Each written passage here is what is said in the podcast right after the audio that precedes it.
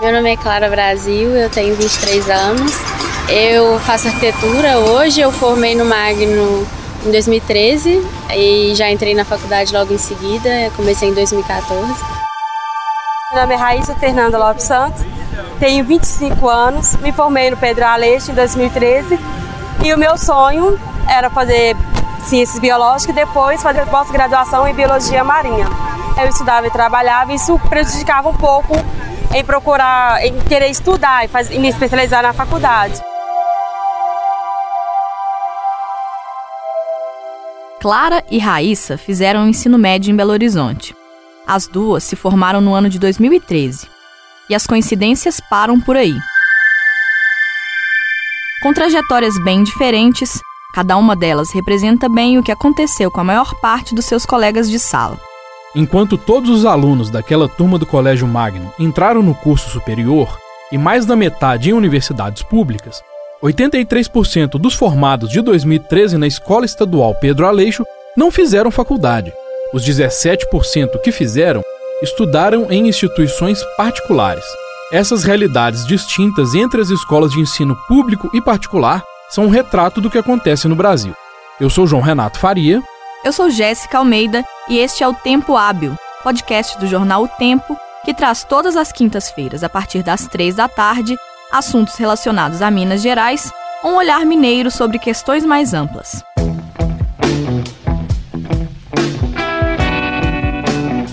Além de fazer esse levantamento sobre o percurso dos ex-alunos das duas escolas belo-horizontinas, uma série de reportagens publicada recentemente pelo jornal o Tempo trouxe também um raio-x da cidade, mostrando onde ficam os colégios que tiveram as maiores notas do Enem em 2017, assim como onde estão aqueles que ocupam as últimas posições.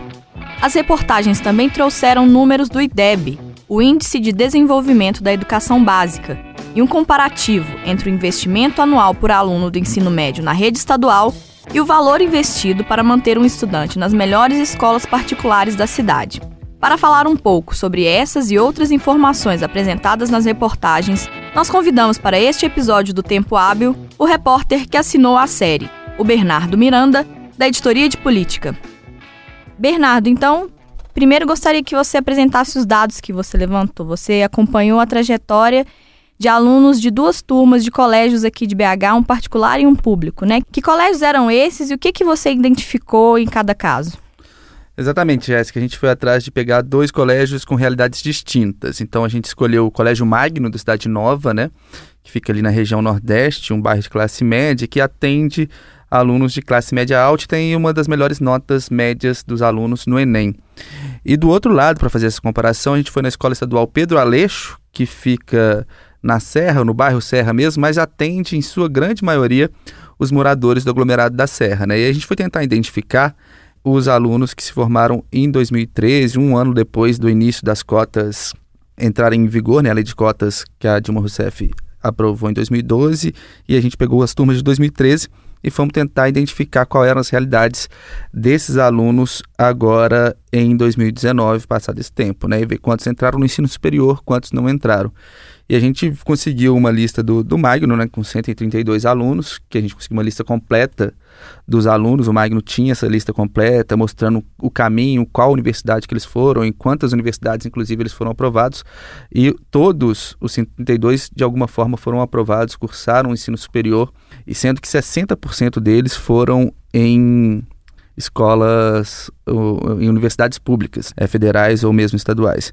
E aí, no Pedro Aleixo, a gente foi ver que a gente teve uma realidade muito distinta, que a gente conseguiu uma lista de, do, dos 40 alunos e só 29 lá a gente conseguiu identificar, né, conseguiu ir atrás e, e, e conversar com eles, e desses apenas seis tinham feito universidades, todos uni em universidades privadas, e os demais nenhum conseguiu fazer essa é, entrar no ensino superior, né, abandonar os estudos.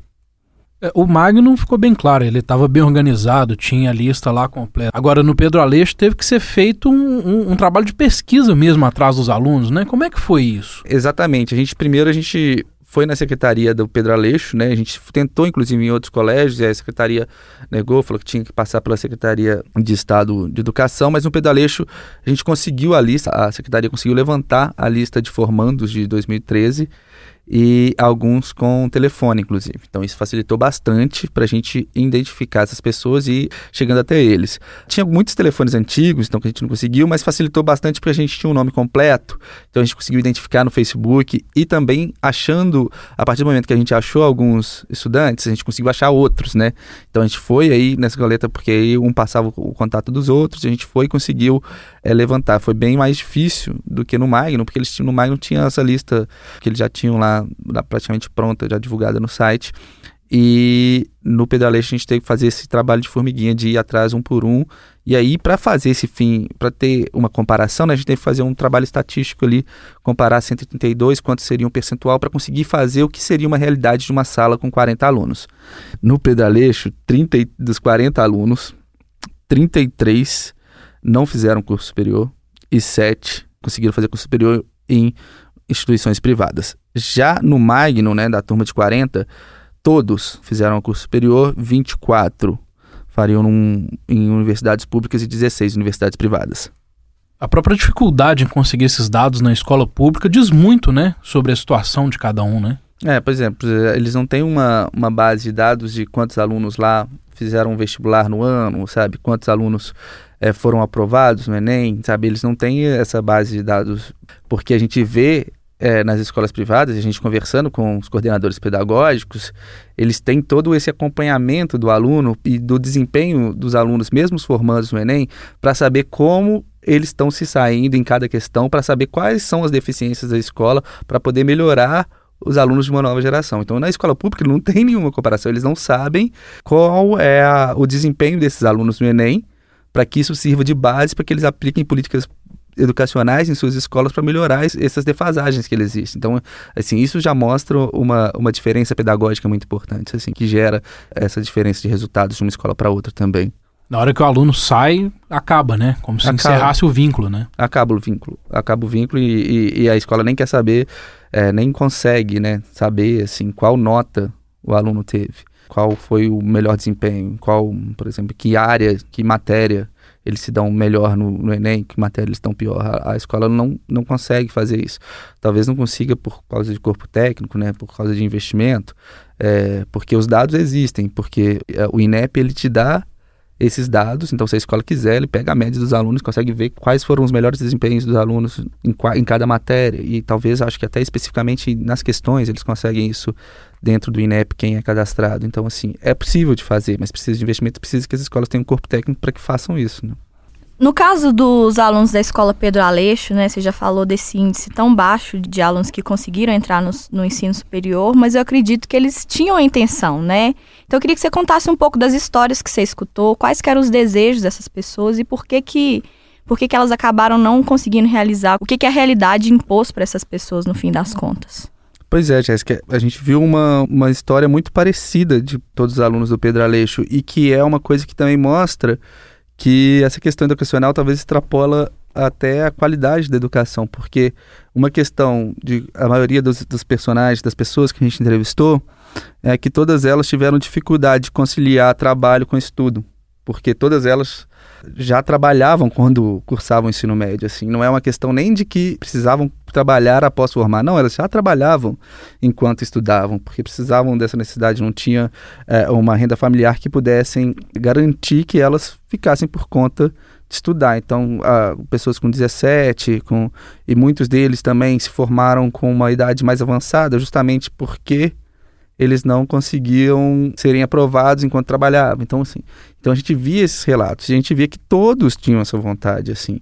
Quando você pergunta qual profissão eles estavam exercendo, né, a gente tinha uma atendente de padaria que estava desempregada, a gente tinha um, um pedreiro, um, um gesseiro, todos eles não queriam exercer a profissão que estavam profissando. Se você perguntava para ele qual era o sonho, a atendente de padaria, o sonho dela era ser bióloga marinha, sabe? Então, ela, se ela pudesse escolher na vida, era isso que ela faria.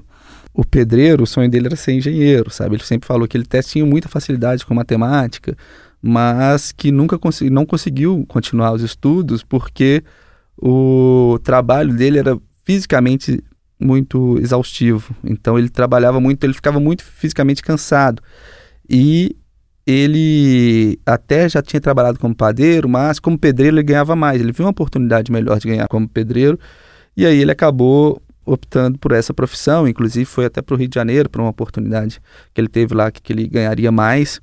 Então ele diz até que, que ele acha que nem é um problema de, de oportunidade, ele até acha que ele poderia se esforçar mais para conseguir estudar, mas ele, ao mesmo tempo, ele admitia que tinha ah, uma dificuldade muito grande de concentrar porque o trabalho dele é, exigia dele muito fisicamente. Ele estava exausto, né? Ele estava exausto. E, e tinha um outro, uma história muito parecida, né? Com, com um gesseiro que queria ser advogado ou até mesmo jornalista. Era uma das, das profissões que ele também queria escolher, que ele falou que ele nunca conseguiu. E aí é, a gente vê que quando a gente perguntava para essas pessoas se eles achavam que eles concorriam em igualdade de condições com quem não precisava trabalhar, sabe?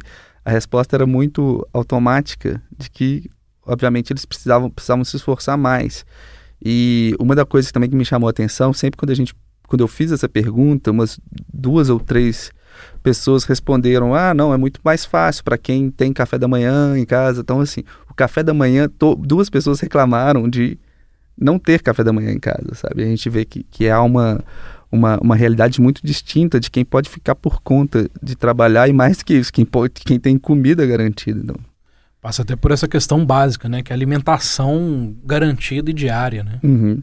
Exatamente. Mas você chegou a conversar com uma ex-aluna da, da escola Pedro Aleixo que conseguiu fazer faculdade, né? É, também foi isso. E aí mostra é, é, bem que ela, a gente conversa com, outros, com, com, os outros alunos, todos precisavam precisaram trabalhar é, junto com o estudo, né? E muitos já estavam constituindo família.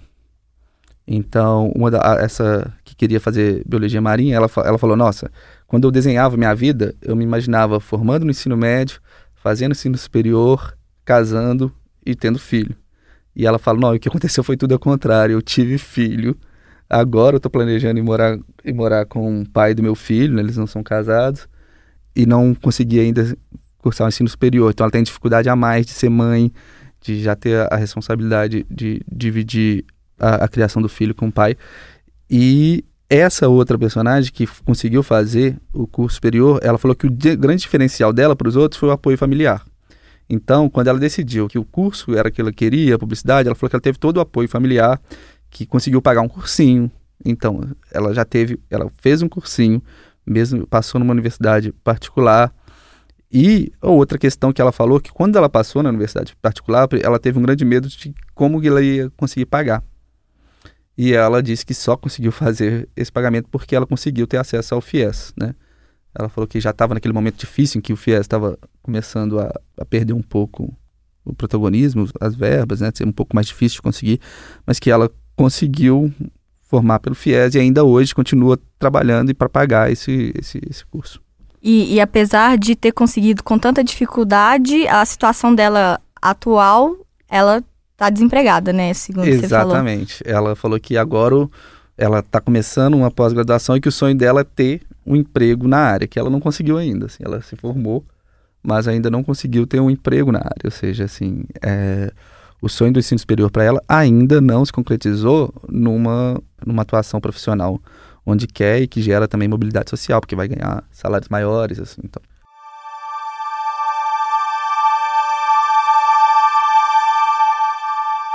A gente falou um pouco das dificuldades que a escola pública tem, né? Mas o que a escola particular tem que é tão diferente assim?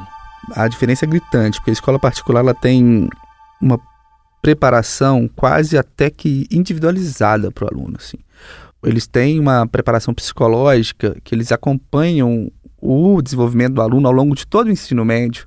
Então, eles conseguem, inclusive, intervir em alguma dificuldade que o aluno tenha durante esse período né, do ensino médio até fazer o exame, o Enem, né? E eles têm inclusive coach para programar o aluno a conseguir criar um método de estudo.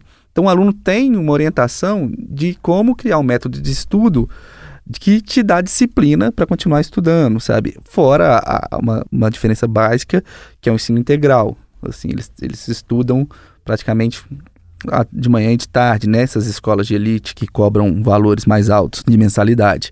Então, eles têm uma preparação assim muito maior, tem simulados de Enem, então eles conseguem, pelos simulados, também identificar deficiências e conseguem acompanhar a situação psicológica do aluno também, por exemplo, alguns sinais de depressão, de estresse. Então, eles têm psicólogos que atuam ali para também atuar em crises que alunos tenham de depressão e de estresse.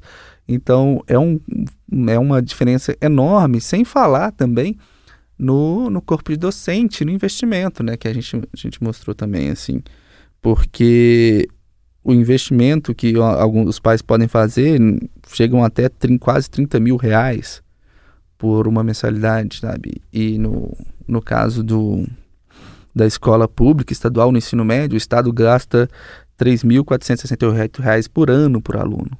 Então, assim, como garantir uma educação equilibrada com uma diferença tão grande entre o que se investe na escola pública e o que se investe quem está sendo preparado para entrar na, no, no, ensino superior pela escola privada.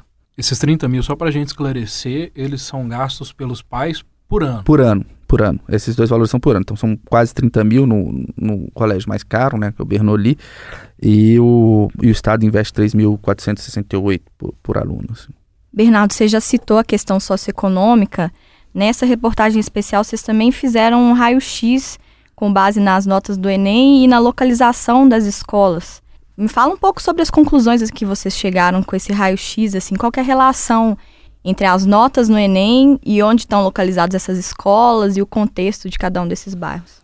É, isso é muito interessante porque na hora que você faz um mapa e, e colore o mapa, que tem na matéria, a gente consegue perceber que as áreas mais periféricas da cidade, onde tem é, bairros de baixa renda, acabam tendo notas piores do que bairros onde há uma concentração de renda maior, uma moradores, áreas mais centrais, né? Há bairros com maior infraestrutura e com moradores de classe média e classe média alta. Então isso reflete muito que a desigualdade da educação, ela reflete uma desigualdade socioeconômica que a gente vive, né? E é interessante ver algumas realidades, por exemplo, os bairros que têm os maiores índices né, do Enem são o bairro São Luís, que é na Pampulha, onde tem uma concentração de grandes até mansões ali, né, perto do Mineirão, a Savassi, o Sion e a Cidade Nova, que é muito puxado pelo Magno, que tem essa, essa excelência, essa nota alta no Enem, né? E do outro lado, a gente vê o Tupi, que fica na Zona Norte, o Universitário, que fica na Pampulha, mas que ele fica ali às margens do anel rodoviário, fica... O, próximo da UFMG ali, Próximo né? da UFMG, logo depois do viaduto de São Francisco, então ele atende muito os moradores daquelas vilas lá, daquelas ocupações ao longo do, do anel rodoviário. E também o que teve um dos piores desempenhos no Enem é a Casa Branca, né, que fica no extremo leste ali de Belo Horizonte. Então pega alguns alunos do Taquaril, Vera Cruz e acabam vendo. Então a gente vê que isso isso reflete para a cidade, reflete a realidade, a desigualdade da cidade, reflete a desigualdade da educação. Uma segunda parte da reportagem mostra que esse problema, essa dificuldade que as escolas públicas têm, elas não começam no ensino médio, né? Na verdade, ao contrário, o ensino médio é só a ponta né? Só onde a coisa deságua, né? Que o problema começa mesmo é lá, vem desde a educação de base. E esse número está no IDEB, né? O Índice de Desenvolvimento da Educação Básica. Esse dado foi medido a partir do último resultado da Prova Brasil, que é de 2017. Qual é a situação de Minas Gerais?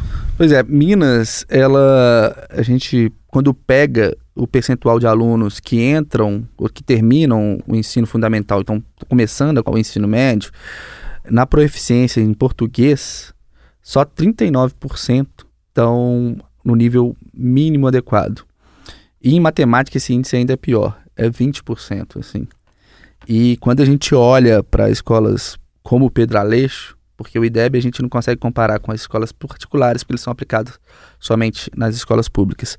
Aí a gente vê, essa é a média de Minas, a gente vai para o Pedro Aleixo, a gente vê que 17% dos alunos do Pedaleixo tinham proeficiência em português em 2017, concluindo o ensino fundamental, e só 9% em matemática. Então a gente vê que eles acumulam essa defasagem ao longo dos anos. Então, assim, e aí a, a, intervenção pedagógica no ensino médio se torna ainda mais desafiante, porque eles vêm acompanhando esse, essa defasagem e consertar isso ao longo do caminho é, é um desafio, né? É um desafio pedagógico que o Estado tem, porque tem que intervir, não é? Não pode, a gente não pode abandonar uma geração, né? Porque eles tiveram um azar de estudar quando a escola estava ruim. Mas como consertar isso, como fazer isso, né? E, e fazer com que eles consigam entrar, entrar nas escolas. Né? A gente tem as cotas universitárias, assim, mas mesmo entrar por cota, ainda assim é muito difícil, né? A gente mostra lá na, que mesmo as cotas agora prevêem 50% dos, das vagas como mínimo para alunos da escola pública, e a gente vê que na UFMG 55% hoje, já melhorou bastante, 55% hoje dos alunos da UFMG são da escola pública. Só que os alunos da escola pública no ensino médio representam 89% do universo total. Assim, então os 11% que são da escola particular preenchem 45% das vagas, né? Então a gente vê que ainda há muito caminho para seguir aí.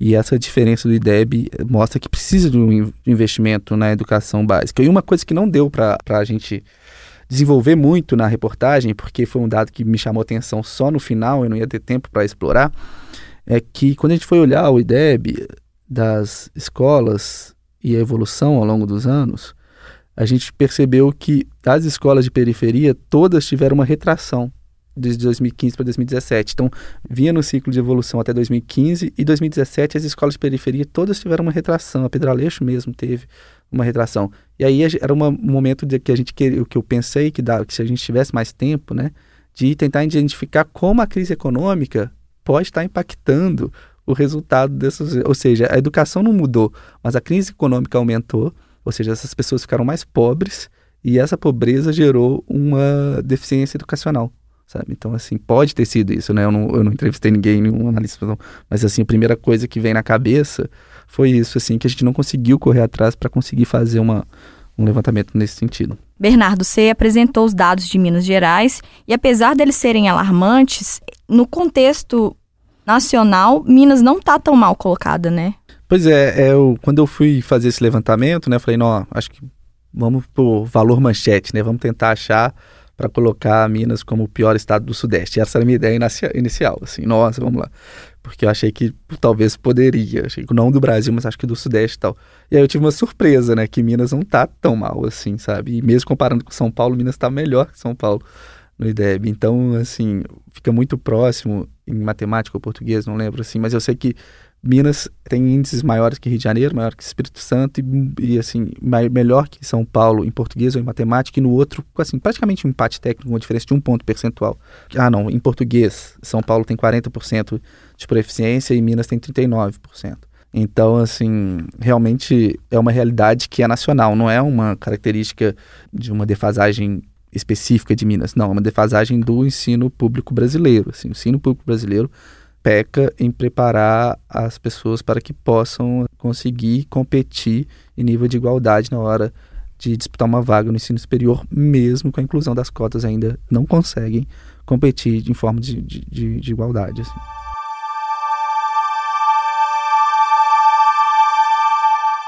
Para fazer uma análise das informações levantadas pelo Bernardo, nós convidamos o Luciano Mendes, que é professor da Faculdade de Educação da UFMG e coordenador do projeto Pensar a Educação, Pensar o Brasil, 1822-2022.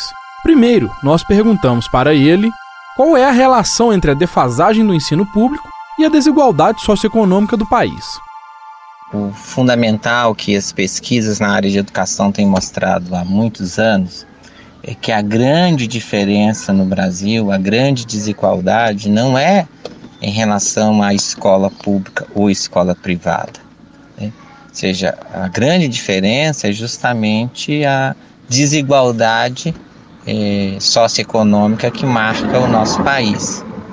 É impossível fazer uma escola igualitária, um percurso igualitário no mundo da escola, num país que é o mais desigual do mundo.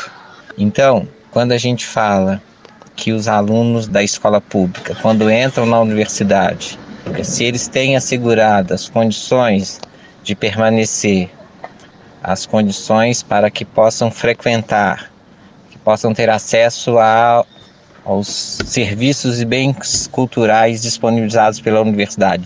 esses alunos têm trajetórias escolares, têm rendimentos escolares iguais ou superiores àqueles que vêm da escola privada.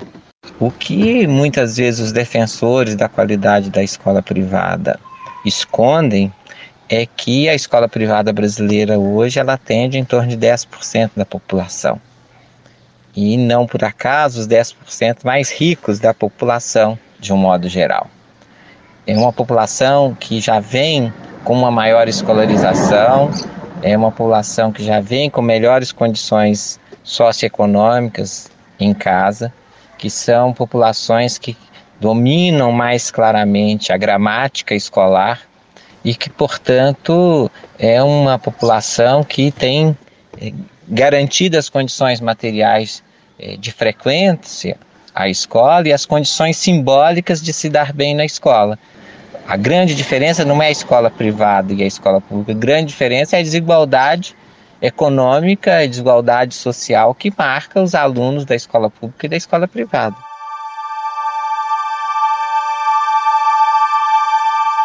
Nós também perguntamos para o professor Luciano quais são os caminhos possíveis para quebrar este ciclo no Brasil.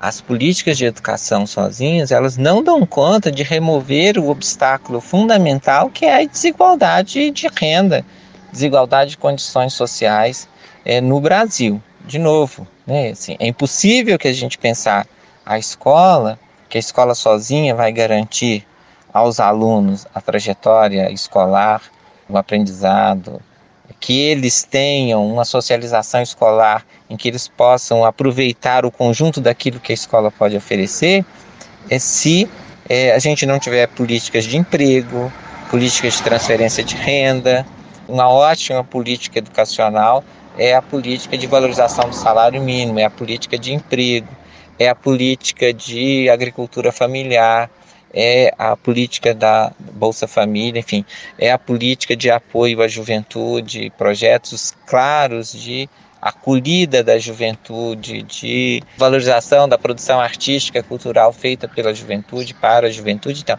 tudo isso são políticas fundamentais de combate às desigualdades e, ao mesmo tempo, de reconhecimento da população mais pobre.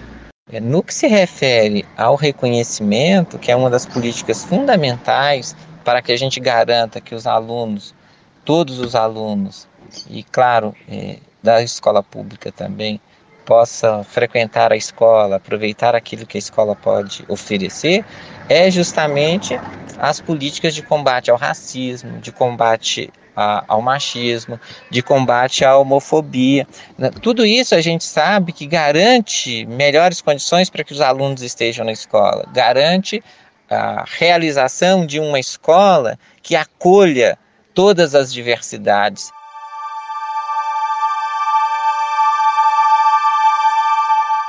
Por fim, diante de tantos problemas, nós pedimos para o professor Luciano apontar quais são as qualidades do ensino público brasileiro. É preciso frisar que a escola pública é a mais republicana de nossas instituições, né? tanto no que se refere às qualidades dela, quanto também dos problemas enfrentados pela escola e pela república. É, nesse sentido, é fundamental ressaltar que a, a escola é a mais capilar das nossas instituições, né? Ela, do ponto de vista territorial, ela que está presente mais perto da população e de forma muito capilarizada em todos os municípios brasileiros. Então essa dimensão capilar faz com que a escola acolha as nossas todas as nossas diversidades, né? É a nossa diversidade regional, é a nossa diversidade individual, diversidade racial, de gênero, tudo isso é acolhido pela escola e a escola pública é de longe a mais inclusiva das nossas instituições. Mas a escola pública também é onde se reflete, onde está presente os nossos grandes problemas societários republicanos, de uma república que não incorporou parte significativa da população né, ao exercício pleno da, da cidadania. As nossas desigualdades estão presentes fortemente no interior da escola estão fortemente presentes nos alunos, em cada aluno e aluna. E são desigualdades de gênero, de classe, de raça. Mas essas desigualdades também estão presentes na na, na vida, nas trajetórias é, dos nossos profissionais da educação também. As pesquisas mostram que os professores brasileiros são os mais mal pagos do mundo, né? Que a escola pública brasileira muitas vezes não tem os equipamentos básicos para funcionar. É, isso nos chama a atenção que não é apenas um problema das políticas educacionais, né? é um problema fundante da, da nossa nação, né? da nossa república, uma vez que societariamente a gente se recusa a pagar salários dignos aos professores, se recusa a investir na educação aquilo que é preciso. Então, isso mostra que nosso problema é muito grande e transcende muito a questão das políticas educacionais para se impor como um problema societário fundamental, à medida em que a pergunta é que Brasil a gente quer construir, né? Você ouviu o Tempo Hábil, podcast do jornal o Tempo, que traz toda semana assuntos relacionados a Minas Gerais, um olhar mineiro sobre alguma questão. Eu sou João Renato Faria. E eu sou Jéssica Almeida. Esse programa teve produção de Fábio Correia e a finalização e a mixagem foram feitas pelo Júnior Nikini.